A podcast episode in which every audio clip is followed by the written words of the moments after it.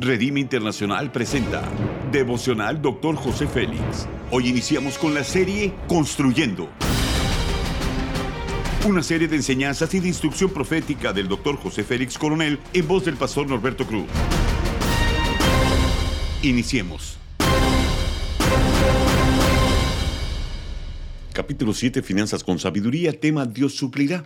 Salmo 89, 11 dice, Tuyos son los cielos, tuya también la tierra, el mundo y todo lo que en él hay. Tú lo fundaste. Una vida plena incluye lo bueno, lo malo, el éxito y los fracasos, con una actitud positiva, con esperanza, fe y sobre todo, ganas de salir adelante, porque Dios es el dueño de todo. Los principios son los siguientes. Los que buscan al Señor no les falta nada. Los leones tienen necesidades y sufren hambre, pero los que buscan al Señor no tendrán falta de ningún bien, dice el Salmo 34.10. Tenemos que aprender a buscar primero a Dios. Si hacemos eso, vamos a tener éxito y prosperidad en la vida. No importa en qué campo de la sociedad nos encontremos, vamos a prosperar en lo que hacemos. Todo lo que tenemos que hacer es creerle a Dios. Nuestro destino está seguro en sus manos.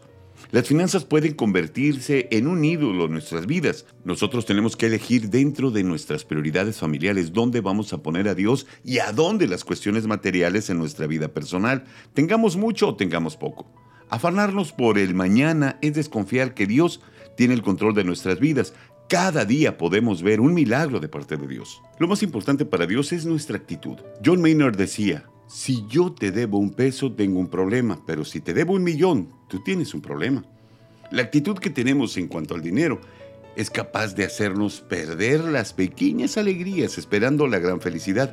El gozo de Jehová es nuestra fortaleza. Hay muchas personas que quieren usar a Dios para servir a las riquezas en vez de usar las riquezas para servir a Dios. Dios permite que las consecuencias de actos anteriores ayuden a resaltar una lección que quiere enseñarnos, sin importar las circunstancias. Dios siempre promete darnos su paz. Él tiene el control de todo, aún de nuestras finanzas. Confiar plenamente en Él es lo mejor que podemos hacer. Por algo dice el Salmo 37.5, encomienda a Jehová tu camino y confía en Él y Él hará. La aplicación es la siguiente. Las personas que tienen su confianza en Dios actúan en cualquier momento y prosperan.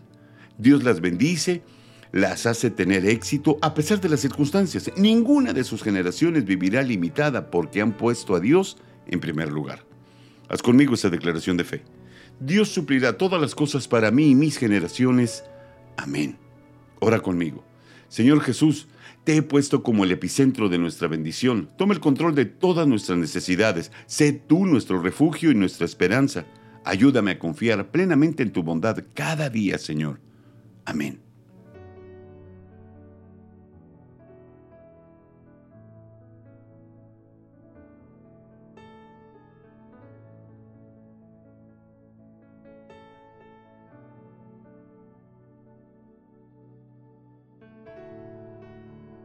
Gracias por habernos escuchado en Devocional Dr. José Félix. Hasta la próxima.